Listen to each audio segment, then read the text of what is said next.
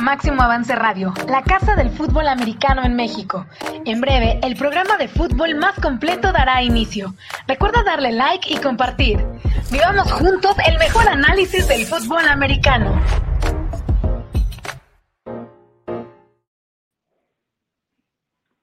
La banda de acero, ¿cómo están todos? Un día muy, muy especial por muchos factores. Y el primero de ellos y lo tengo que decir con bombo y platillo. Bienvenidos a todos, muchas gracias por seguirnos en los diferentes eh, puntos donde nos pueden encontrar aquí en la banda de acero. Mi buen Misa, muchas felicidades, un abrazo a la distancia, sigue creciendo la nación acerera. Felicidades, papá. Así es.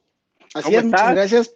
Muy bien, muy feliz aquí. El día de hoy puedo gritar menos aquí en la casa, no puedo poner eufórico porque está Valentina durmiendo ahí arriba, pero bueno, feliz y, pues sí, haremos, eh, para mí sigue siendo el, 2020 el mejor año de mi vida, entonces eh, soy papá ahora, entonces pues yo no tengo nada que quejarme. Que hayan perdido los Steelers, para mí fue un gran, una gran semana y bueno, pues a platicar de esto que nos, nos encanta y pues si ya hay una fan más de los Steelers porque en esta casa no va a haber opción, Steeler y ya. E, exacto, sí, sí, sí, llegó a territorio donde eres o eres, no, no, no hay de otra forma. Pero además es un buen mundo, es una muy buena casa, es un muy buen equipo y pues bueno, a título personal es una muy buena familia, papá y mamá contentos, así que pues que venga con torta bajo el brazo, ya estaremos platicando porque en los playoffs ya estamos. ¿En qué lugar? No lo sé, pero ahí estaremos. Y son fechas especiales.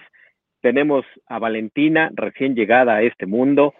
Tenemos 48 años de la Inmaculada Recepción.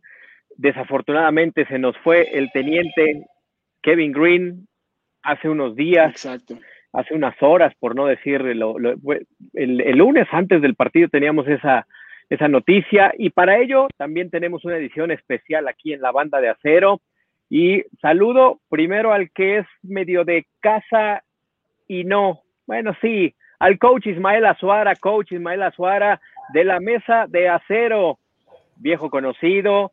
Esa sonrisa me lo dice todo. Mi coach, ¿cómo estás? Bienvenido aquí a la banda de acero. Afortunadamente bien, eh, Oscar, Misael, mucho gusto. Misael no te conocía, pero la verdad que es un gusto compartir eh, los colores de nuestro equipo. Muy contento, muy contento de estar aquí con ustedes. Vamos a platicar de lo que más nos gusta, que es el fútbol americano eh, y pues, sobre todo el equipo de nuestros amores, que son los acereros de Pittsburgh. Entonces, adelante, vamos a platicar de fútbol. Venga, perfecto. Y hoy somos cuatro. Sí, así como los números de este 2020. Ya veremos a quién le toca el 2 y el 0 o nos lo repartimos, nos lo cambiamos, pero me da mucho gusto saludar en esta emisión a un gran amigo de, mucho tiempo, Juan Manuel Rotter. Bienvenido. Habrá quien lo sepa, habrá quien no. Apasionado, como cualquiera de los otros tres que estamos aquí, de los acereros de Pittsburgh. Juan Manuel, ¿cómo estás? Muy buena noche. Bienvenido.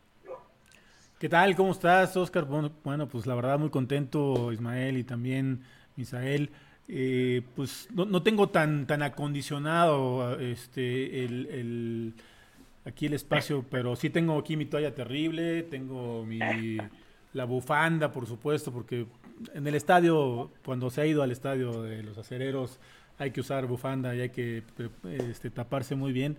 Y pues contento, por, por supuesto, de la invitación y, de hablar de, de, los acereros, que sí, sí es mi pasión, la verdad, sí, sí sí le voy y le voy, le, sufro, le sufro cada fin de semana porque este equipo le encanta hacernos sufrir. sí, parece como, como la etiqueta, ¿no, Misa? El, el, que si no sufrimos, no, no es una temporada regular, literal.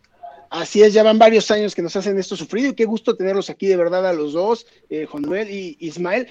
Yo toda mi vida he sufrido que me dicen Ismael y cuando uno de mis mejores amigos se llamaba, íbamos a la escuela juntos todo el tiempo, a él le decían eh, Misael y a mí Ismael, hasta la fecha todo el tiempo vamos a sufrirlo. Y claro, pues yo, eh, lo que es la mesa, la mesa de acero, como no, pues, la, la, vivimos cada que se puede y, y, vemos aquí en la banda de acero, no hay, no hay, al contrario, fuera de envidias, al contrario, aprendemos y disfrutamos y compartimos esta pasión y es que gusto verlos. Hace poco los veí con el coach Alfaro platicando, me parece, y haciendo, pues, hablando de fútbol y, con gente bien apasionada como, como lo son ustedes y a disfrutar. A fin de cuentas, esto es un deporte, esto es, esto es para divertirnos y, y pues perdemos y ganamos y lo decimos en primera persona, así, ¿no? O, eh, en plural, perdemos y, y sí lo sentimos como si nosotros hubiéramos perdido y cuando se gana igual, y ahí estamos apoyando y como dicen todos aquí, dejando los, los pesos por todos lados para el equipo y tratando que hagan cosas. Pero pues es la forma que tenemos para vivirlo, lo disfrutamos mucho y de eso se trata este programa, de, de, de, platicar nuestras historias, de platicar lo de esta semana, lo que viene y lo que significa para nosotros los Steelers. Y bueno, qué feliz de estar con ustedes, aún en esta semana tan complicada. Eh, a mí la verdad las burras me resbalan muy fácil porque ahorita todos nos están tundiendo, pero bueno, tres eh, derrotas al después de un 11-0 es, es complejo. Sí, sí, sí, sí. Y me gustaría arrancar contigo, Juan Manuel. Eh, pues sí, ¿cuál es tu sentir de, del equipo? El, lunes por la noche otra vez nos, nos va mal, ¿no? Pero bueno, el acumulado es un 11-3, estamos en playoffs, hay que revertir algunas cosas, pero tú concretamente, ¿cómo sientes esta, este mes de diciembre con nuestros amados Steelers? No, la verdad que, pues complicado, ¿no? Este, fue, fue muy difícil ver el partido eh, porque la verdad todo el mundo estábamos muy esperanzados de que era un equipo al que se le debía de ganar, que, que en el papel no tendría por qué ser un problema y que eso garantizaba ya tener el título divisional y, pues tratar de asegurar el segundo lugar, ¿no? También para, para buscar una buena ubicación en, el playoff y, y, pues no, siempre la rivalidad eh, en la división con cualquiera de los tres equipos, sean los, los cuervos, sea los cafés o, sea los bengalíes, pues es, es muy duro. Y sobre todo pues en casa, ¿no? Aunque no se había perdido contra ellos ya en, en, muchos, muchos partidos, en muchos años. Y, bueno, pues la verdad, eh, eh, dura derrota porque fue un primer medio, híjole, para, para el olvido, ¿no? no tres, tres y fuera, quién sé cuántas veces. Este, y no, no nos anotaron más porque no pudieron, porque la defensa respondió. Nos anotaron por, por los errores de, el balón suelto, la intercepción, etcétera, pero pues ustedes son, son los expertos, yo, yo soy más un apasionado este, que, que me gusta ver el juego del principio a fin. Este, cuando veo el americano de otros equipos le cambio, ¿no? Y estoy ahí dándole el brinco, pero el de los aceleros sí me lo he hecho completito. Sí, no, bueno, y es más que válido, ¿no, Misa? Así, así estamos todos, somos un, un, aficionado más a, esta franquicia de, de, Pittsburgh, y sí, el partido de lunes tiene muchas, muchos factores de Misa que, que nos preocupan o nos ocupan. Así es, hemos estado hablando de ellos toda la temporada, yo creo que no fue nada nuevo. Y según yo, Ben Roethlisberger te da uno o dos partidos así de malos por temporada, ¿eh? Un años de, campeonato. Y este fue ese partido, eh, creo que sobre todo una muy mala primera mitad. La defensa sigue a mí dándome grandes esperanzas. Creo que la defensa, a pesar de las lesiones, que luego viene más y no ves que linebackers salen lastimados y lastimados, sí me espanta esa parte. Pero, pero la defensa creo que para playoffs va a estar bien para los playoffs va a estar bien. La ofensa que nos preocupaba mucho, pues fue una primera mitad de esas que te hacen enojar, te hacen enojar, te ponen muy mal, pero vi una luz al final del túnel, no sé qué pasó esa segunda mitad, movieron el balón de una forma que no lo habían movido, o sea, solo esta segunda mitad movieron el balón, yo creo que de mejor manera que los últimos tres partidos, y es, si por ahí encuentran ya la forma, puede ser el despertar, puede ser demasiado feliz de mi parte decir esto, pero quiero buscar lo positivo después de este partido que es muy difícil. Pero me parece que fue una segunda mitad donde vi unos Steelers corriendo el balón de repente, haciéndolo bien por fuera. Y sí, creo que el problema es la línea ofensiva. Tal vez ya se hicieron viejos y les cuesta ganar esa yarda, ¿no? Creo que la línea ofensiva no gana esa yarda para abrir, para abrir los, los carriles para correr. Muy buena protección aérea sigue estando, pero esa yarda siguen demostrando que no la agarran, pero empezaron a encontrar otras formas de avanzar y eso me deja un poco tranquilo en vistas al futuro. Sí, y mi coach Ismael Azuara, eh, Misa fue muy político, muy cordial. Eh, eh, yo te conozco de mucho tiempo y sé que, que, que, te puedo hacer este cuestionamiento y este comentario. ¿Por qué se tiran tan gacho al piso ustedes los de la mesa de acero? Éramos los mejores, eh, eh, invictos y ahora que tenemos tres derrotas, no, bueno, hay que ir a quemar Heinz porque ya no sirven, ya hasta los Rooney cuestionaron ya que nada, que la familia también tiene la culpa. Buenas noches, mi coach, así te recibo. no, sí, la verdad, mira, eh, yo, yo voy a hablar en primera persona, perdón, pero, pero es que es verdad, en 2016 iniciamos ese, ese programita cutre, este, como dicen los españoles, entre Charlie Blanco y, un servidor, y, siempre nos pusimos de acuerdo en que nunca íbamos a ser aplaudidores del equipo, que siempre íbamos a señalar las cosas buenas y las cosas malas. Eh, una cosa que me encanta de Charlie Blanco, me encanta es su pasión. Eh, es, es él, él, vive y muere por el equipo. Eh, yo trato de ser un poquito más analítico, pero también me gana la pasión. ah, bueno.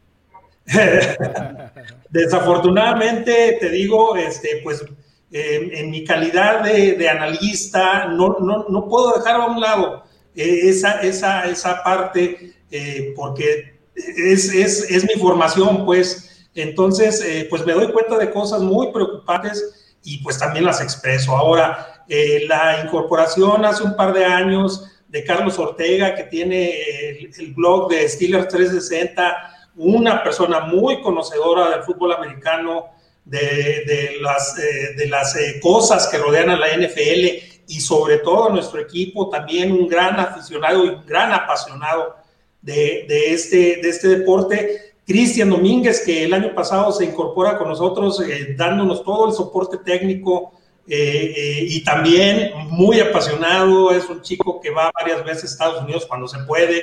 Este, toda su familia es acerera eh, y, bueno, pues todos somos. Y luego súmale que afortunadamente esta temporada el coach Ernesto Alfaro este, nos aceptó la invitación de participar, ser compañero nuestro en el programa eh, y él ha, traído un insight del juego impresionante, eh, porque es la visión de un profesional, de un head coach profesional, de alguien que tiene un programa eh, en sus manos, entonces él nos da la visión desde, desde su punto de vista de encargado de un programa de fútbol americano eh, y, también es un crítico muy fuerte del andar del equipo y del andar del, del staff de, entrenadores que, que, que, tenemos en este momento. Entonces, pues, o sea, no lo podemos evitar. Y, y mira, eh, les voy a hacer una confidencia aquí en público. Este, la verdad que a mí me gusta motivar a Charlie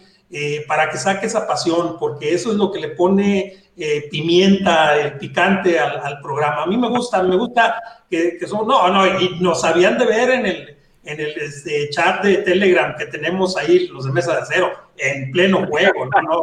Digo, si pudiéramos llorar, eh, este, llorábamos, la verdad. Pero, pero bien, sí somos muy azotados, pero es porque, porque somos muy exigentes como, como aficionados. Pues bueno, trataremos esta noche, porque ya se dan cuenta, tenemos todos los ángulos, ¿no? Como una buena defensiva secundaria, están los dos esquineros, está el safety libre, el safety fuerte. Mi querido Juan Manuel, bienvenido a esta banda de acero, que de eso se trata, ¿no? El concepto por, evidentemente, el corazón también eh, musical que tiene el buen Misael. Decidimos ponerle así a este programa, la banda de acero, combinar la música, la pasión por los Steelers y me regreso al, al, al Monday Night y a este escenario que le presentan los Steelers. Como aficionado, pregunta tal cual directa, mi, mi querido Juan Manuel. ¿Estás ocupado o preocupado por la realidad que vive el equipo? Eh, eh, estoy preocupado porque sí, sí, digo, tres semanas, eh, si bien ya pasaron y ya están en playoff, pero si no, si no logran resolver estos, por lo menos uno de los dos partidos y ganar la división, este, pues a lo mejor ya en la ubicación empiezan a bajar y, se les complica el primer partido de playoff, pueden perder la localía y, todo ese tipo de cosas que sabemos que son importantes, ¿no? Este, no solamente el calificar, sino calificar bien, calificar arriba, también agarrar la confianza y llegar, pues, ahora sí que otra vez con ritmo, eh, recuperar la motivación de la defensa, que, que, me parece que por mucho es la base de este equipo. Este, si bien hemos visto a un Ben Roethlisberger un poco más este, rápido para sacar los pases y todas esas estadísticas que, que se dicen, no, lo, no lo han agarrado tanto atrás como, como en otros años y eso lo ha mantenido también sano, cosa que también es muy bueno pero pues no, no pueden correr y no tienen, no tienen el respaldo atrás de, la carrera, que pues también es algo que, que, en el pasado siempre pues era lo que le, lo fuerte, ¿no? De, los acereros. Entonces creo que todo eso para mí es clave, ojalá que en casa eh, logren sentar base y, llevarse este, ese juego para pues tener un, último partido para que va a ser muy duro contra, contra Cleveland, que, puede pues, realmente dar la motivación y el seguimiento que tienen que ir encontrando hacia, hacia lo que se está buscando, que finalmente pues decían, no, no importa perder un juego, perder dos y perder el invicto, porque lo que quieren es ganar el Super Bowl, pues sí, nomás que hay que encontrar el ritmo también de nuevo para, para que sí se vuelvan contendientes. Sí, y, digo, quiero invitarlos a, que ya empecemos esta tertulia, ¿no? y, y compartamos cada uno de nosotros esa ocupación o preocupación. Yo me sigo quedando de lado de los que estamos ocupados. Yo todavía no me preocupo al nivel de, muchos otros. Eh, Misa, Ismael, está bueno el, trabalenguas, ¿eh? Misa, Ismael, Ismael, Misa. Le voy a hacer Misa y coach, así me evito de bronca. ¿Qué opinan ustedes? Yo, yo estoy preocupado porque ocupado no puedo hacer nada más que gritar que enfrente de la pantalla, no tengo poder de hacer nada. Eh, ver a Mike Tomlin, que aquí lo hemos dicho, yo soy de los que lleva años dejándose de actitud del coach y sigo igual, como lo digo, cuando ganan, lo veo acá feliz, prendido y todo, y cuando pierden nada más, eh, cuando van perdiendo esos ojos de plato gigante que no reaccionan, que no, no hacen cosas, y donde no ves que él sea el capitán que realmente haga que la ofensiva, que debería de ser fuerte, eh, pues salga y despegue. Cuando lo insistimos, una vez más siento que si Rotlisberger sale en un mal día, pues pasa lo que pasa en esta primera mitad. Si Rotlisberger sale en un buen día, hace las maravillas, él, él mandando, él ajustando, él haciendo todo lo que tiene que hacer. Pero pues es lo que les digo, o sea, creo que la segunda mitad eh, ellos ya se están ocupando, lograron hacer un buen ajuste por primera vez en la temporada o en los últimos partidos. Y, o sea, más allá, como yo lo he dicho, para mí, en este nivel de fútbol americano, se ha demostrado que puede ser que, sobre todo si estás acostumbrado a jugar en frío, jugar en frío, pues la localía sin público y todo no va a ser tan importante como otros años, pero bueno, ahí importa esta parte mental donde tienen que salir de este bache, porque por muy profesional que seas y muy mentalmente, y todos los psicólogos deportivos que están ahí, va, es muy fuerte este golpe del 11-0 y no poder salir, ¿no? Que, que por ahí se ha, comparado mucho con los Santos, que fueron campeones de los Saints de hace algunos años, que llegaron después de muchas victorias, tres derrotas y pudieron salir avante, que pues por ahí le, le hallen. Y, pues sí, no me hace más que estar yo sí preocupado porque no puedo ocupar de nada más que enojarme lo que me he enojado los últimos años, de que eh, en la cuestión de head coach, para mí esa cabeza no ha sabido manejar las fichas para aprovecharlas y tener unos Steelers como deben de estar con esta gran capacidad. Este año pues las lesiones han empezado a ser factor en la defensa, porque en la ofensa no. Pienso que porque, porque James, James Conner, como has dicho, no es un, un corredor top, pero pero fíjense, creo que empezaron a encontrar, un, vi un poco de estos Steelers a la ofensiva que pueden hacer algo en, estos playoffs, pintando playoffs porque ya estamos ahí, porque la defensa estaba en él y nada necesitamos ajustar una, tenemos una defensa de campeonato y una ofensiva que era si juegas como esta primera mitad del último partido, no mereces estar en playoffs. O sea, si vamos a llegar para eso, pues preferiría que hubiéramos llegado, ¿no? Pero tengo, bien, como les digo, una luz al final del túnel esta segunda mitad. Sí.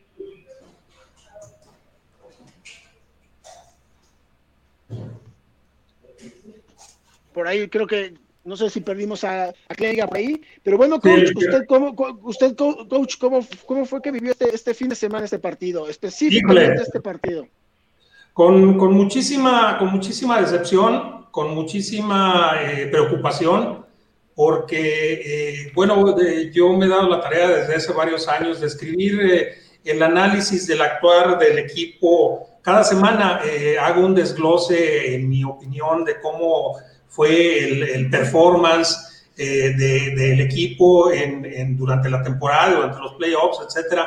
y, bueno, yo decía la semana pasada que ya habíamos llegado al fondo, ya habíamos tocado fondo en el juego contra Bills, que fue un juego muy, muy, muy malo, eh, y sin embargo, eh, pues este fue peor.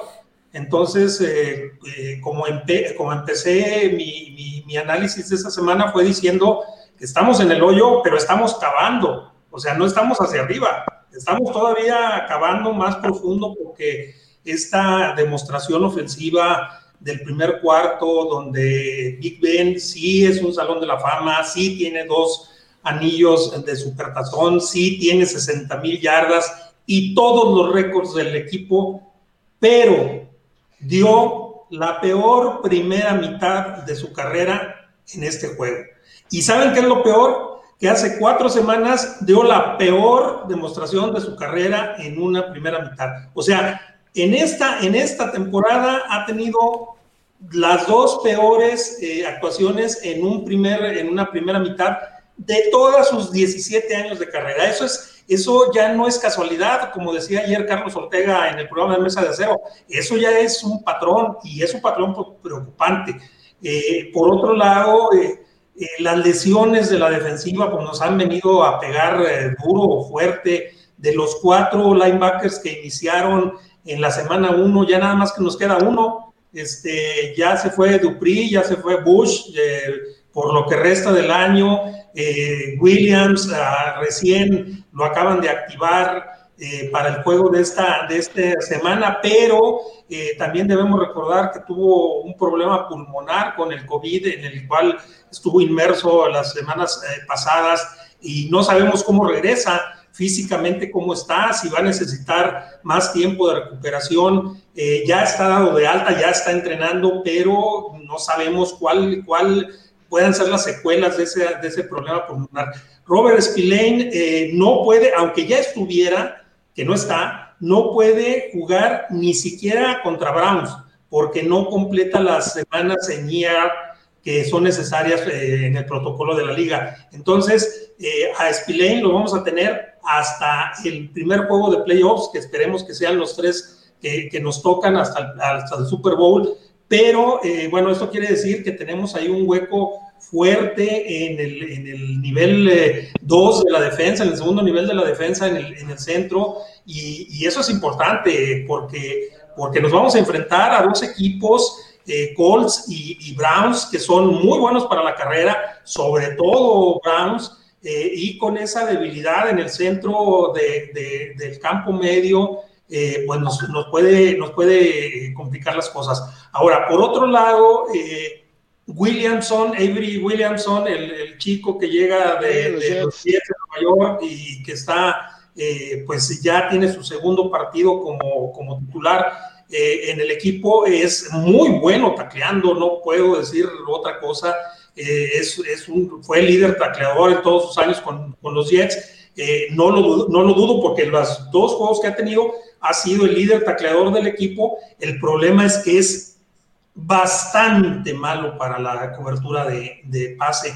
Y eso, eso, eh, pues digo, si uno, si yo que, que, soy un simple mortal, me doy cuenta de eso, pues imagínense los, los coaches que ganan millones o cientos de miles de dólares, lo que no pueden preparar en contra de, de estas debilidades notables en la defensiva que, que, nos vienen a pegar porque Robert Spillane es un excelente tacleador, pero también es muy bueno. Lo estamos conociendo como un excelente eh, eh, linebacker en cobertura de pase. Así es. Y bueno, e, esto, esto que comenta coach sobre, sobre Rotlisberger con, lo, que abrió de, de este, estas malas eh, primeras mitades, pueden dar mínimo dos lecturas de por qué. La más catastrófica para mí sería por la edad y porque ya está viejo y porque el brazo, sobre todo pues, cuando le intercepta un pase, le dio mucho aire, poca potencia, a lo mejor sí está cansado, y eso sería la parte más catastrófica. La otra podría ser por esta adaptación del nuevo sistema, precisamente que están jugando y que a lo mejor ahí todo se está perdiendo. Yo esperaría que fuera por Ya trato de ver lo positivo de esas tres semanas. Eh, la verdad, ha sido muy complejo vivir, vivir de esta forma. Y sobre todo, para mí las dos primeras derrotas no me habían sorprendido. Yo decía, por ahí para que pensaba que iban a caer, la defensa de los, de los, eh, del equipo de Washington es muy, es muy buena para mi gusto. Los Bills son un equipo contendiente esto, lo preocupante es que fue aquí contra los Bengals. Y pues yo no sé tú, Juan Manuel, cómo, cómo viviste este partido. Ahora quiero saber tú cómo viviste desde, desde el punto de venir semanas iniciales. La verdad, con partidos, algunos podrían ser engañosos, pero veníamos con ese luego dos derrotas. ¿Cómo fue vivir este, este, este lunes por la noche a los Steelers de esa forma? Sí, yo, yo, lo que iba a comentar de, lo que dice el coach este, de, de Rotlisberger, fue tan malo su primera mitad que, que hasta los analistas en, en, el canal ya lo andaban sentando en la banca, ¿no? Decían, no, ya salió con pants y con tenis. Y, la verdad yo, yo me la creí, ¿eh? yo dije, no, ya lo sentaron y dije, bueno, pues a ver que venga este, ¿cómo se llama? Dobson, ¿no? Este... El Rudolph. Mason Rudolph. Y, Mason Rudolph, sí, este... Y, pues no, la, verdad es que tenía frío y sí tenía pants, pero no se iba a jugar, entonces fue, muy chistoso esa parte.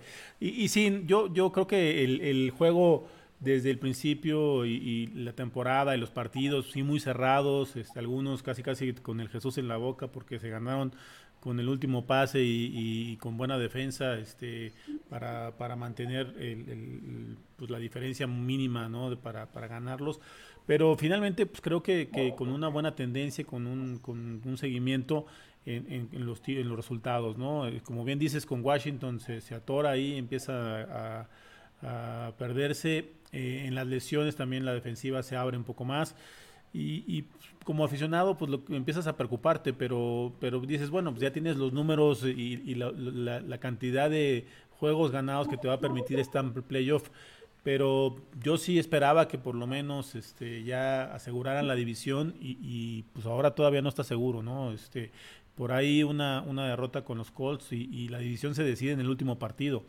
Entonces, eh, y en una rivalidad que, que, aunque se le ganó bien, porque ahí sí a, a Cleveland se le, se le, ganó bien, aunque también por ahí hubo oportunidades, creo que pues va a ser muy difícil también ahora ir a, su estadio y, ellos ya crecidos y, también sintiendo que pueden ganar la división. Entonces, creo que pues, tendrían que salir por todo. Creo que el juego, eh, el juego contra los Colts es el juego eh, pues creo que más importante en este momento. No, pues no se pueden confiar de que ya están en playoff y tratar de encontrar la motivación después.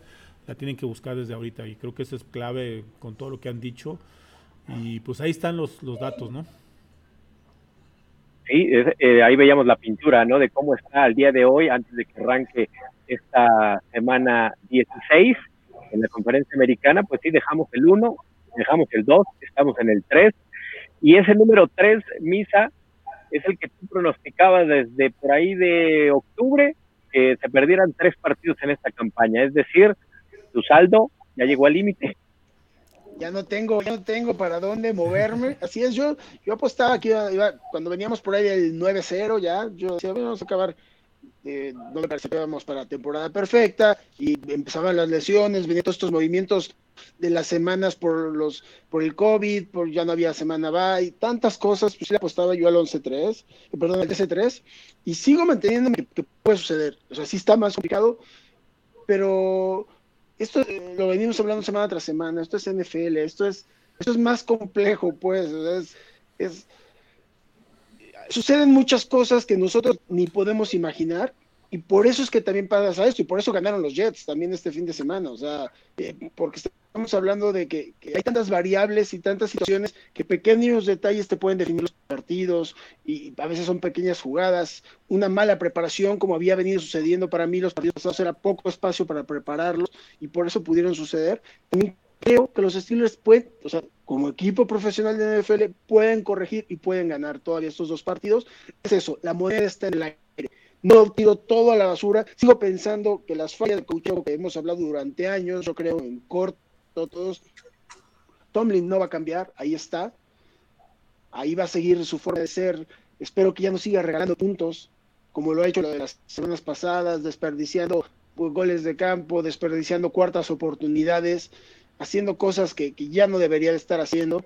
No aprende, es alguien, alguien terco que no aprende, así como hace mencionaban a los running, pues no aprenden, así van a hacer y es la mística del equipo.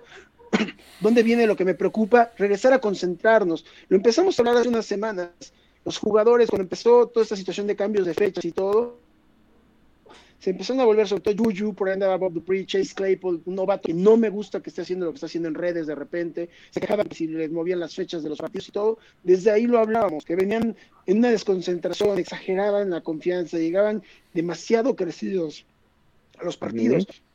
Y lo que Juju está haciendo con el TikTok, eso de ir a bailar a los logotipos, no sé si ha entendido, o ahora como su coach, a decir, no por lo que me pasó, lo voy a, lo voy a dejar de hacer. No, no tiene nada que ver. Él tienen que entender que son los Steelers, esa es la forma. Por algo los Steelers no, no tienen porristas y no se tienen que convertir en eso ellos tampoco. Entonces, pues creo que ahorita la cuestión de los Steelers, limitaciones gigantes a la ofensiva que tenemos que tienen, lesiones a la defensa, no podemos caer ahora en esto, un exceso de confianza y llegar crecidos y, sentir cosas que no deben de sentir, tienen que enfocarse y ese trabajo del head coach, yo creo que mucho de lo que pasa en estos equipos es, es lo que es el reflejo del head coach, cómo trabaje a, estas estrellas, que ya son algunos de ellos, y algunos en desarrollo, ¿no? Sí, y, bien lo decías, Misa, aquí en, Banda de Acero desde la semana uno, cuando empezamos a observar que hacía estas actitudes de Julius Smith-Schuster, lo cuestionamos, ¿no? Hoy se suma porque evidentemente, pues sí, la derrota agudiza todos estos factores. Mi coach Suara, en ese punto exacto, ¿no? Y no es solo en contra de Yuyu. Varios jugadores eh, sí perdían un poco el, la esencia, ¿no? Eh, te pagan por hacer jugadas, por tener este profesionalismo y estas actitudes, más allá del nombre y el apellido, yo lo resumo que es respeto es respeto al rival, es respeto a la otra institución y el que tú vayas y, bailes, por más que hayas tenido ya un 9-0, 10-0, 11-0 y ahora tienes, pues literal, y perdón la expresión, pero te la tienes que comer con tres derrotas y que sigas haciendo esas payasadas, lo digo así, ¿no? No es de un profesional, no es de alguien que está concentrado y ojo, la culpa es del indio y que quien también lo hizo compadre, porque el coach le debe haber puesto el alto desde la semana uno cuando lo empezó a hacer. Sí, por supuesto, por supuesto. Esto, este problema no tiene el nombre de Juju Smith-Schuster. Yo le pondría el nombre de, Mike Tomlin. Y te voy a decir por qué. Esta, esta actitud de, hoy leía un artículo en, estado, de un periódico en Estados Unidos que habla de que para Juju es más importante su marca, Juju Smith-Schuster, que el equipo. O sea, porque antes de, bueno, se creó la polémica del, bailecito sobre el logo, etcétera. Y bueno, eh, en, un, en, un, momento que es importantísimo para el equipo, que es el pregame, donde debe de estar concentrado, donde, se están eh, eh, recordando y rehaciendo las, rutas que se practicaron durante la semana. debe de estar concentrado. Él estaba mandando un video a Instagram avisando que iba a bailar y lo iba a subir a TikTok. O sea, ¿qué quiere decir? Que el equipo le, no le importa, iba a decir otra cosa, no le importa y está pensando más. bueno, que le vale más después el equipo que está pensando en, sus redes sociales y en sus millones de seguidores. Pero, pero el principal problema es Mike Tomlin. No nos, no nos podemos, no nos podemos cerrar a la, a eso. Eh, y me recuerda mucho a, cuando subió este Antonio Brown. Antonio, eh, En el, video en Instagram, cuando se ve que Mike Tomlin está hablando mal de, los, de los Baltimore Ravens, que se creó un problema mayúsculo eh, porque Antonio Brown le estaba valiendo madre lo que estaba diciendo su coach y él estaba faroleando con el, con el celular y, y tomándose el video en selfie, etcétera. Eh, otra cosa, a, Antonio Brown se le permitió durante toda su carrera eh, en, la, en, la, en el equipo llegar tarde a los entrenamientos. Él era el único, el único, este, ¿cómo se llama? Jugador que no tenía horario para llegar a entrenar. Y en el último año, que estaban ya con problemas, que teníamos que ganar en esa temporada 2018 porque nos íbamos a quedar fuera de los, y como finalmente nos quedamos fuera de los playoffs, eh, este Tomlin le, le, llama la atención, le exige que llegue temprano y Antonio Brown se enoja y despotrica y eso fue uno del el, principio del fin de la relación entre Antonio Brown y el equipo. Ahora bien, eh, ¿cómo, cómo, perdón, ya me estoy emocionando, a ver. Está bien. venga, venga. Dalai, ¿cómo vas a permitir que el gordo no entrene? Es tu coreback titular y no le gusta entrenar, entrena un día a la semana. Quien está tomando el timing con los receptores es Mason Rudolph y, Joshua Dobbs, no el coreback titular. Entonces, cuando llega al juego, pues cómo quieren tener un timing en los, en los eh, pases que son de 10 yardas en adelante.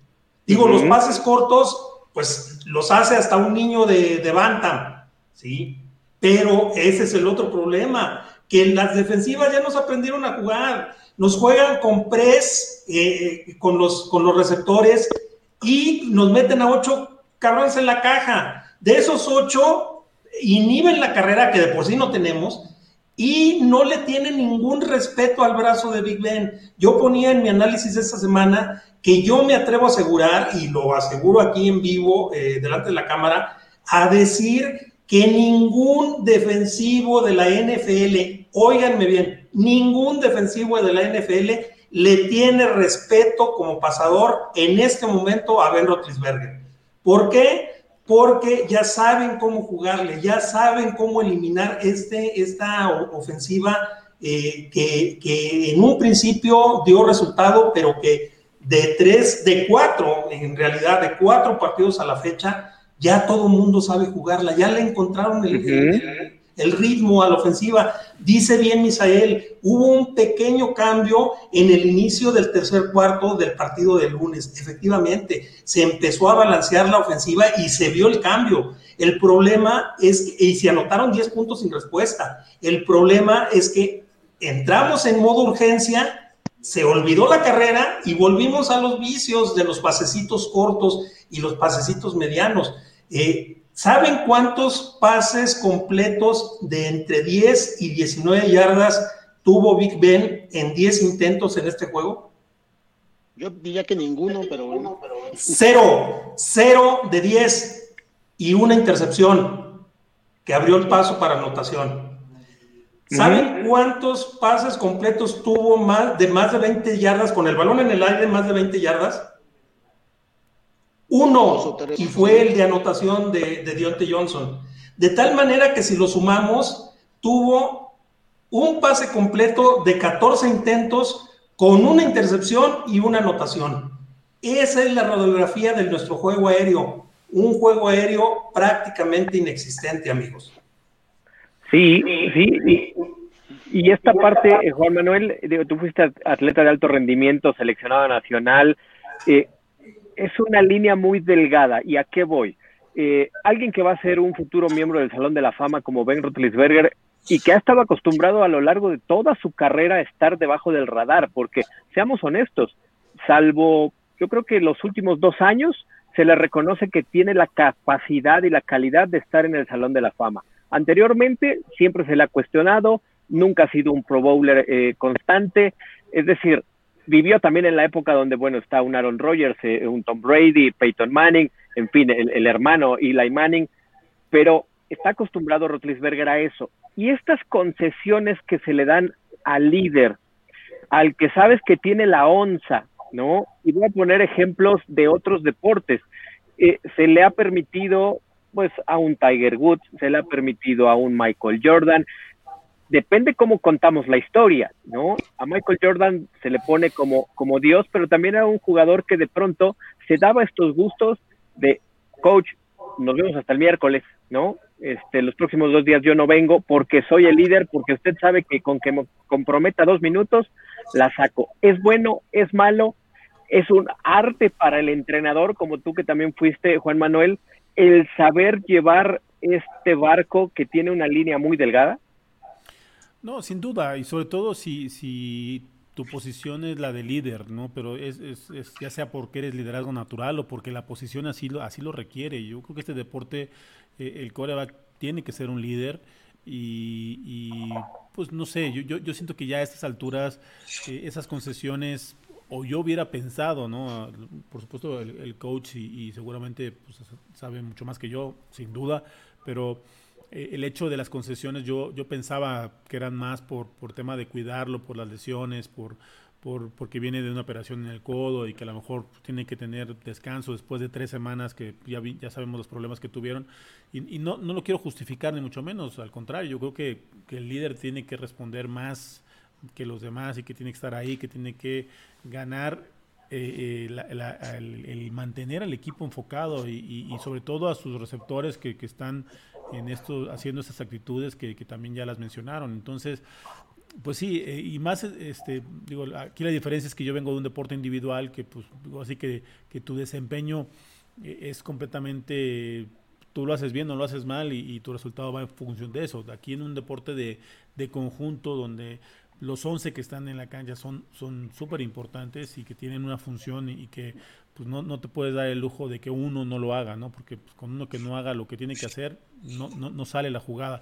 Y lo que dijeron es muy claro, para mí el que en la primera mitad simplemente no pudieron hacer ninguna jugada de carrera, o sea, no, no avanzaban una yarda de, carrera y luego también pues, ya, ya está muy estudiada la, la ofensa de pase y, entonces no tienen variantes y, pues cuando en la segunda mitad sí empezaron a meter este, algunas eh, buenas primeras oportunidades de 6 yardas, de 7 yardas para tener la oportunidad de jugar con, con, la estrategia, ¿no? Entonces yo sí creo que, que, ahí es un tema que esperemos puedan resolver, que puedan recuperar, porque ya, le, ya les pasó con Antonio Brown, ya bien lo decías, el problema que tuvo este Rotlisberger en, en, el choque con Antonio Brandt, pues se vio, se vio reflejado en, hace dos años, si no me equivoco, este, al final de la temporada y por ahí estaban pidiendo pasar a los playoffs dependiendo de, que, de que los Browns ganaran, ¿no? Este, y entonces, bueno, pues ojalá que en este caso, que ya están en playoffs, pues nada más estén preocupados por estar arriba y, y tener una buena,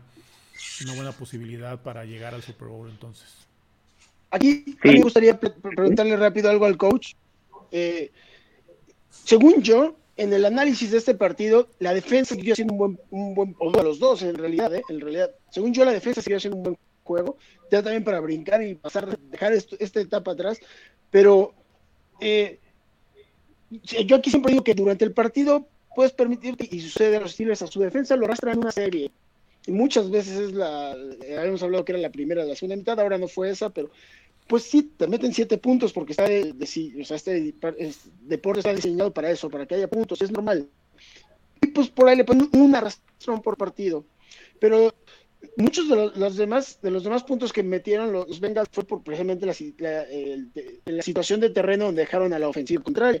Según yo, quedaron aún perdiendo, tuvo más más yardas ofensivas el equipo de los Steelers, me parece. Entonces, no sé si estén de acuerdo conmigo nuestros dos invitados, y tú también, eh, eh, la defensa hizo buen trabajo, ¿no? Creo que por ahí podría ser un buen punto para ver si cerramos este partido. Pues yo, yo la defensa hizo un buen trabajo, te dejan arrinconado tantas veces, por el fumble de Juju o por las intercepciones, pero yo, le, yo calificaría aún con todas las lesiones en buen trabajo. Me imagino que teniendo equipo completo para playoffs, todavía haber mejor chamba, ¿no? Definitivamente, definitivamente, eh, eh, estoy de acuerdo contigo, dieron un buen partido, eh, por lo menos 10 de los, de los puntos que nos anota Cincinnati vienen de errores ofensivos, perdón, del balón suelto de, de Big Ben, ahí en el, en el este, intercambio del centro, que le tumba el balón, este, este, ¿cómo se llama? De Castro. David de Castro. Y luego la intercepción, que fue la intercepción, sí, toditita se la comió Big Ben. Este, sí, estoy de acuerdo, pero también hay, hay errores muy puntuales, muy puntuales que, también nos significaron puntos en contra. Les voy a poner el ejemplo. Eh, nos aplicaron cinco veces la jugada de read option eh, esa, esa jugada es una jugada de colegial, es una jugada que no se utiliza en la, en la NFL, no porque, no porque no sea, no porque no sea efectiva, más bien, no se utiliza en la NFL porque no es efectiva, porque es muy sencilla de detener. Hay varias técnicas defensivas para parar esa, para parar esa, esa este, jugada y sin embargo falta la capacidad de ajuste por parte de Kid Butler eh, durante el partido. Nos, las, nos la aplicaron cuatro veces. La última que nos la aplicaron eh, bien fue el, touchdown que hizo este, el, el coreback, ya ni me acuerdo cómo se llama, este, de, de Bengals. Y la última jugada que intentan en una cuarta oportunidad, ya, ya terminando el partido, es por primera vez durante todo el partido la única vez que ajustan esa jugada bajando a Minka Fitzpatrick eh, y cerrando el hueco por fuera. Entonces, eh, ¿cómo es posible? Decíamos ayer el coach Ernesto Alfaro y un servidor que esa, esa, esa jugada nosotros desde la banda como coaches la vemos e inmediatamente la, la, la anulamos porque, insisto, es muy fácil anular esa jugada y no hay capacidad de respuesta de, de increíblemente del coordinador defensivo. Ahora, por otro lado, a mí me preocupa muchísimo, volviendo al, al, lado de los, de los linebackers, eh, la forma en que, dejaron pasmado con una ruta wedge, una ruta de pliegue muy sencilla de Giovanni Bernard, deja plantado, sembrado a Avery Wilson y Williamson, perdón, y, eh, Giovanni Bernard entra caminando a la zona de anotación. O sea, no puede ser posible que un, que un linebacker central titular en la NFL permita ese tipo de malas coberturas y, eso es lo que me llena de, dudas porque eh, también Devin Bush, que muy bueno y lo que tú quieras, pero también tiene unos errores tremendos en cobertura y eso es trabajo del cocheo, eso es trabajo eh, de campo de práctica y pareciera, eh, amigos, que no se está llevando a cabo de, de una buena manera porque realmente fue patético ver a, a, a Avery Williamson. Cómo, cómo se queda nomás viendo a, a, Giovanni Bernard y Giovanni Bernard le pasa por enfrente, toma el balón y entra caminando a la zona de anotación. Entonces, en términos generales, juega bien la defensa de Pittsburgh, pero con detalles muy importantes que hay que corregir y que pareciera que no se tiene la capacidad de ajustar, amigos. Sí, y, pese a todo esto que hemos platicado y que se ha agudizado en, los últimos partidos, eh, pues hay un futuro por delante, ¿no? Todavía no llegamos a esta etapa donde un error te puede costar estrellarte contra la pared y que se termine la temporada. Vayamos a los Colts de Indianapolis. Es en el Three Rivers, digo, perdón, el Three Rivers en el Hayfield. Ya me vino el flashback. Este, estoy emocionado porque hace 48 años la Inmaculada Recepción en este estadio. Pero vienen los Colts, un equipo que ofensivamente puede ser que no lo tengamos considerado como los más espectaculares o que más yardas tengan, pero tienen el liderazgo de Philip Rivers, coreback también cuestionadísimo a lo largo de su carrera. Pero ojo, la defensiva de los Colts la hemos dejado a un lado y es de las mejores unidades defensivas en la liga. Juan Manuel, ¿qué esperas de este partido? qué emociones te despierta enfrentar a los Colts, donde también hay historias a los Steelers, ¿no? En el último segundo, con un pase, en fin, eh, grandes actuaciones o malas actuaciones contra este equipo. ¿Cómo vislumbras el, juego de la próxima semana?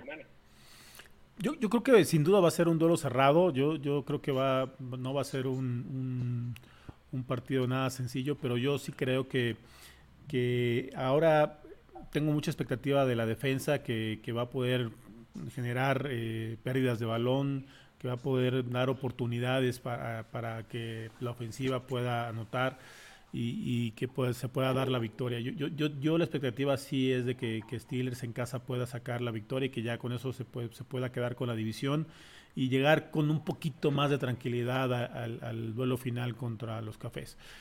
Eh, pero sin duda va a ser va a ser un duelo muy muy cerrado. No, no sabría decirte la diferencia, pero pues son de las que nos acostumbran los Steelers, así de esos de, de, de, que nos tienen en el eh, así que en el alambre, como dicen, no, sentados en la orilla de la silla eh, todo el partido y, hasta el final. Pero sí, ojalá yo, yo, yo pienso que se puede sacar la victoria. Misa. Es, como dices, hay mucha historia y hay partidos que nos han eh, catapultado hacia grandes, hacia el Super Bowl casi directamente, vamos. Y, también hubo playoffs donde nos hicieron sufrir y nos, nos han dejado fuera. No me parece una rivalidad importante contra eso, a pesar de todo esto. Creo que quedó muy en una época, en un flashazo que tuvieron los Colts en los últimos años, que, que mucho tiempo han estado desaparecidos. Pero bueno, creo que los Steelers, es, lo decíamos la, la semana pasada, estaban contra un equipo cómodo para, ganar y no lo hicieron. Esta vez están contra el equipo que se tiene que ganar, no importa quién sea.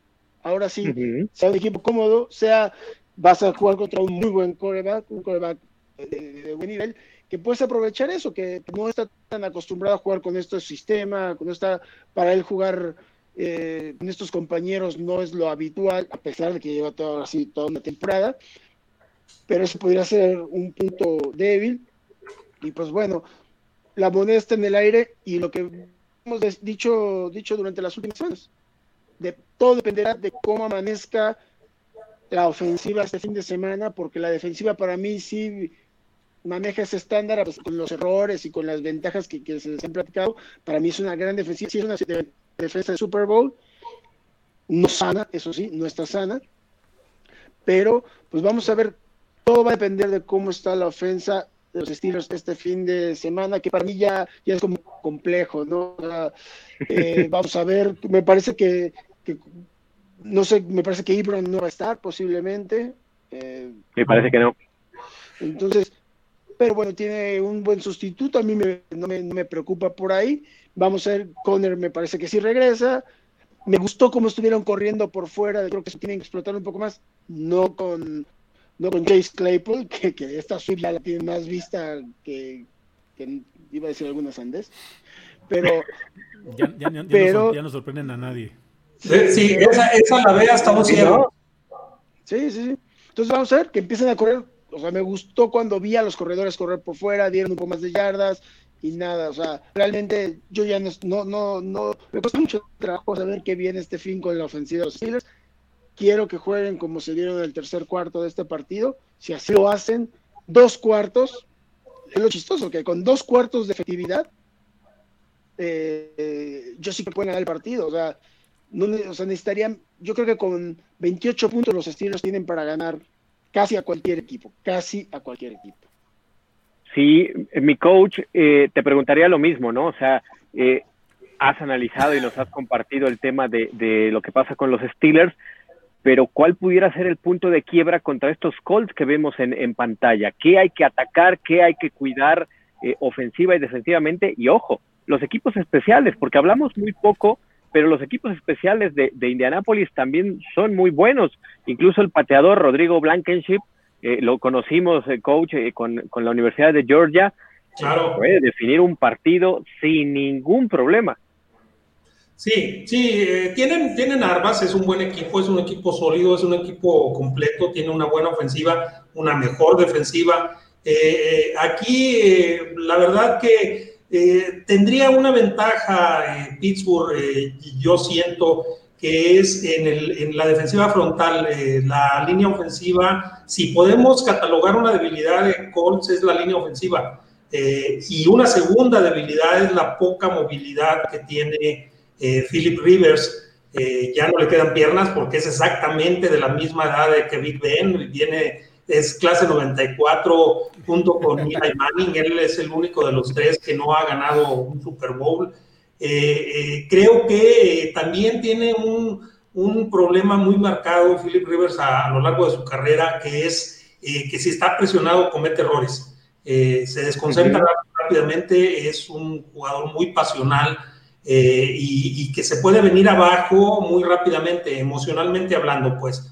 Eh, entonces, eh, creo que eso lo tiene que aprovechar la defensiva de Pittsburgh, estarlo presionando una vez y otra también, pero no caer en la locura que hemos, que hemos caído, por ejemplo, contra Bills. Contra Bills nos, nos desesperamos y estuvimos cargando en la segunda mitad con seis jugadores, dejando cinco atrás, y, el hueco que creamos eh, con ese tercer eh, linebacker que estaba disparando, creamos un hueco enorme que, fue aprovechado por, por Bills eh, y nos abrochó con 10 pases a, ya no me acuerdo cómo se llama, el, este, ¿cómo se llama? receptor que nos, nos abrochó con 10 pases así al centro por, por, nuestro, por nuestra intensidad de querer llegar. Entonces tenemos que hacerlo con una forma inteligente, pues.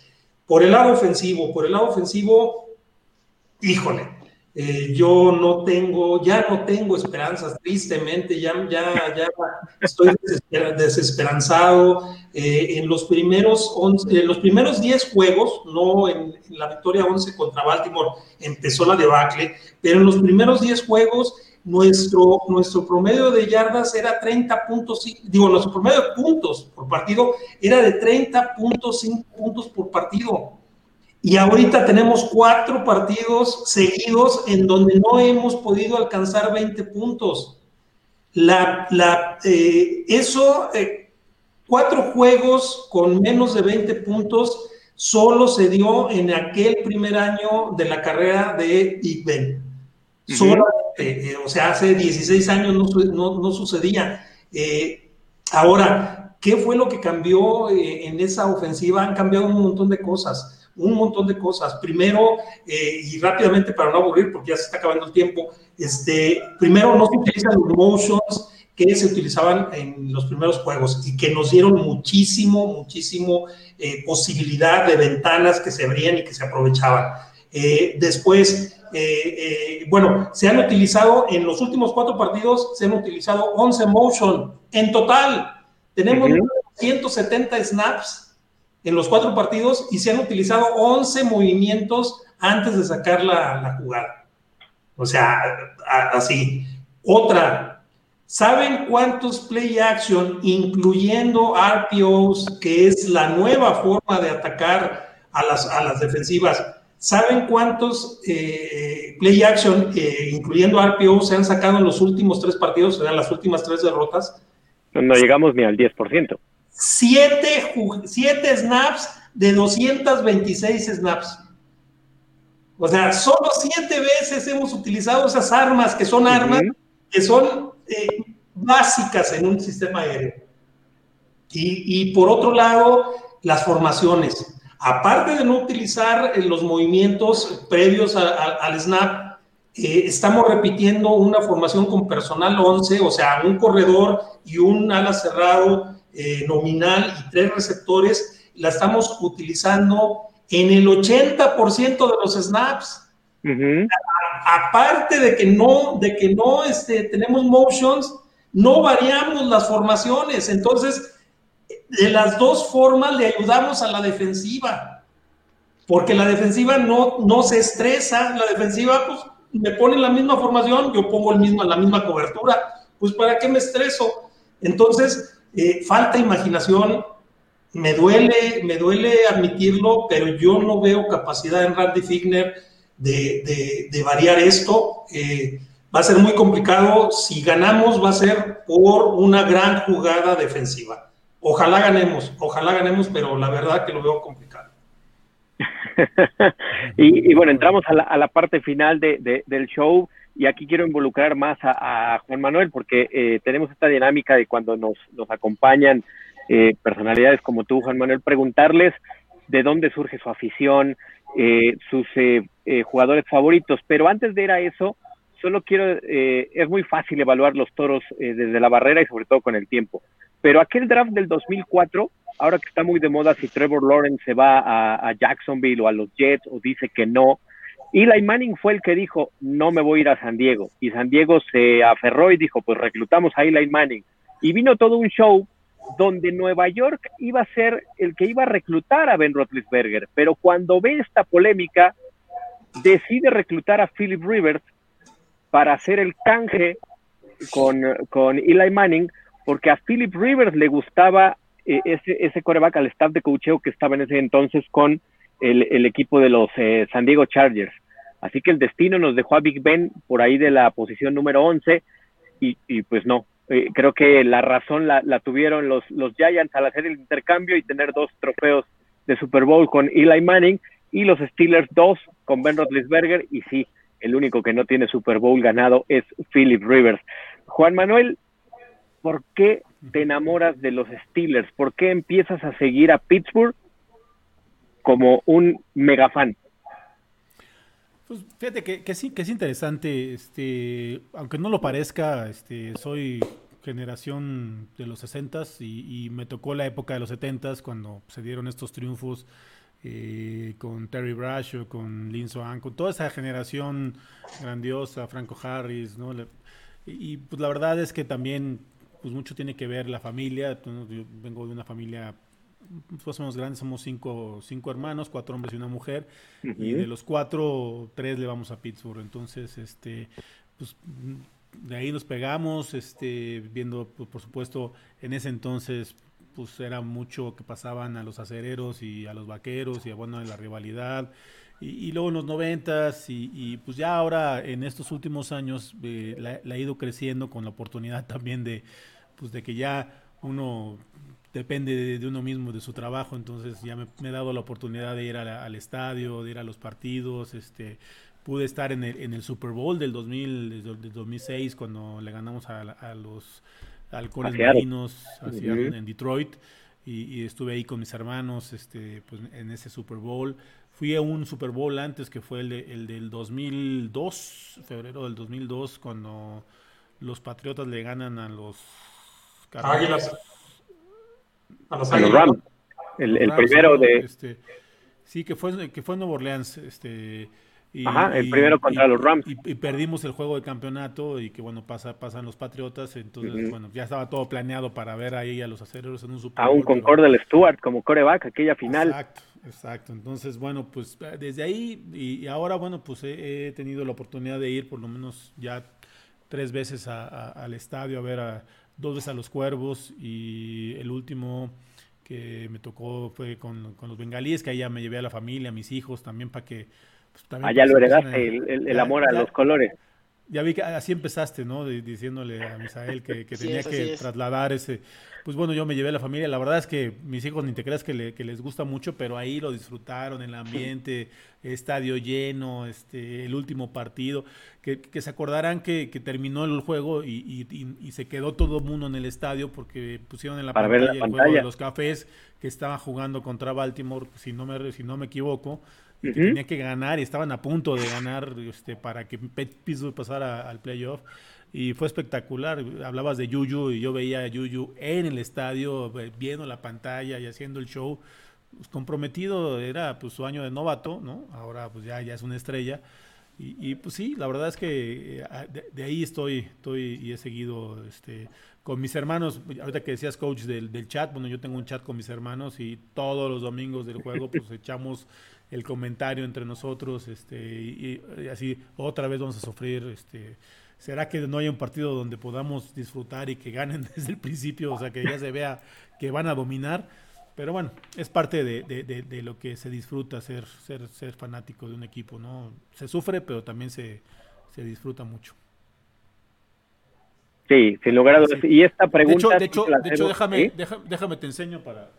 Venga, venga, sí, por supuesto. Les presumí, mira, aquí está el, la toalla. Mira, nada más. Con el, con el boleto del Super Bowl del... Así es que justo ahí la lamparita los juega ah, rudo. Ahí está. Sí, ahí está. Ahí está. Del Super Bowl Extra Large XL. Exacto. El que estaba diseñado para Jerome Bettis. Así es.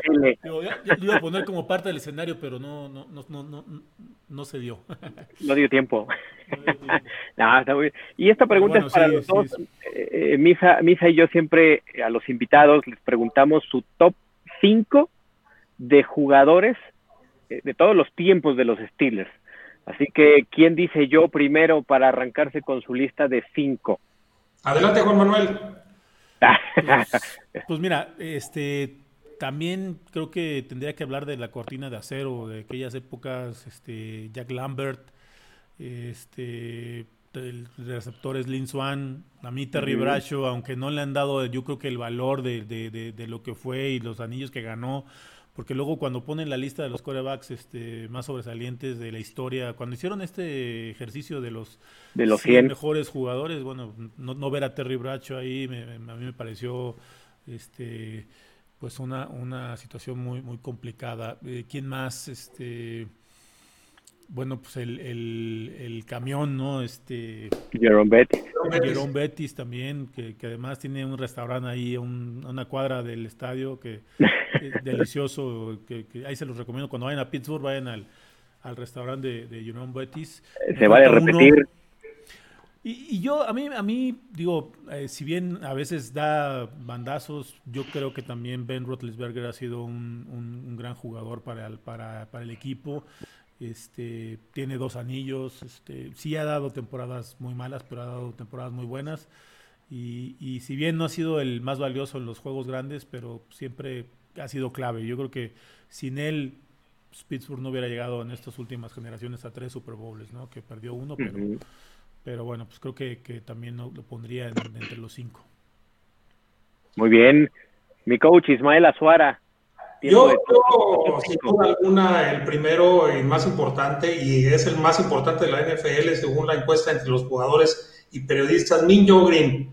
Minjo Green es el, el, pilar donde descansa eh, la, primera, la primera reconstrucción de este equipo que nos lleva a ganar cuatro Super Bowls. Yo, mi, mi, afición se remonta a que el primer, el primer juego que vi en, toda mi vida, en toda mi vida fue el Super Bowl 9, que lo pasaron aquí en Canal 5, me acuerdo. Este, a ver, hasta el sistema mexicano. Así es, y yo tenía 11 añitos y, y, pues, eh, ¿a quién le vas a ir cuando estás chico? Pues al que gana. Y desde ahí, desde ahí fue mi, mi enamoramiento con este equipo. El segundo jugador con el que me identifico mucho, este, y bueno, digo, este, eh, modestia aparte, así me decían cuando, cuando yo jugaba de receptor, Lin Swan, este, así, así, me decían, este, entonces mi relación con Lin Swan es, es, va más allá pues del fútbol americano. Eh, Terry Bracho, definitivamente no el mejor coreback, porque no, ni con mucho es el mejor coreback, pero es el mejor líder que hemos tenido, eh, sin duda alguna. Eh, Jack Lambert, bueno, es que ya, ya me voy a llevar como, como 10. Este, no, eh, no yo creo que, que tengo una relación de amor-odio con, con Troy Polamalu. Este, ah, también. Es, es un jugadorazo, yo no digo que no, es un jugadorazo, pero me hacía pasar muchos corajes porque intentaba cosas muy locas y, la verdad que le atinaba una de 10, pero esa una que le atinaba era maravillosa. Entonces, eh, esa es una relación ahí, amor-odio que tengo con Troy Polamalu, pero sin duda alguna es uno de los mejores de la historia. Y definitivamente mi adoración y mi amor por siempre va a ser para el gordo, para Big Ben.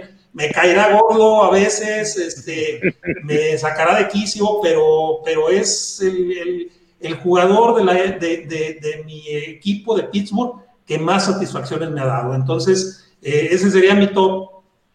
Mi top 5, dejo Jack Lambert un poquito así como este, mención honorífica, este, pero ese sería mi top 5. Perfecto. Misa, algo más que agregar antes de entrar a la despedida y agradecerle a toda la gente que, que se ha manifestado con los mensajes eh, a lo largo de todo este show.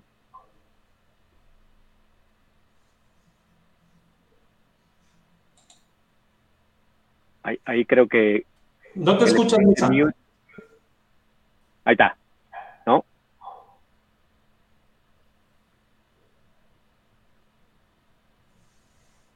No, ya de plano hasta, hasta se fue. Eh, de pronto el, el, internet no. Ahí viene, ahí está. Ahí está. Ahí está. Ahí, está. muy bien. Ya, ya, ya. Ahí te, ahí te escuchamos. Ahí estamos. Sí. Ahí está, perfecto.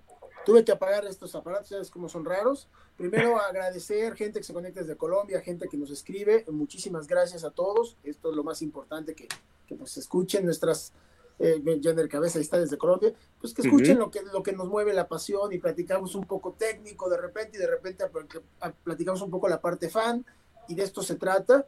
Muchas gracias y pues nada, yo lo único que tengo que decir es que a pesar de todo me voy a mantener con mi pronóstico de terminar 13-3, como dicen, está muy complicado, pero es la NFL y de que se puede, se puede hacer. Yo sí lo veo difícil, pero, pero tampoco, como lo hemos venido diciendo, a pesar de que ya ganaron, no son los Jets, son los Steelers y, podemos sacar este partido.